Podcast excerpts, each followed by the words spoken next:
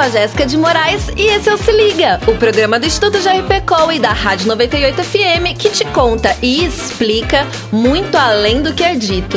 Não é você que vai ficar de fora, né? Quer uma dica? Se liga! Se liga! Se liga!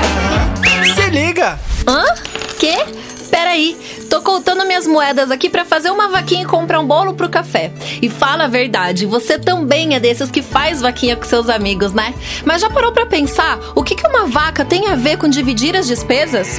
Pesquisas apontam que esse termo surgiu na década de 20 com os torcedores do Vasco. Eles arrecadavam uma grana para distribuir entre os jogadores caso o time vencesse. Cada placar simbolizava um animal e um montante em dinheiro. Por exemplo, 1 a 0 era o número 10 e significava um coelho e o valor de 10 mil réis. Agora, o que todo jogador queria mesmo era o número 25. Assim, cada um deles levava para casa 25 mil réis.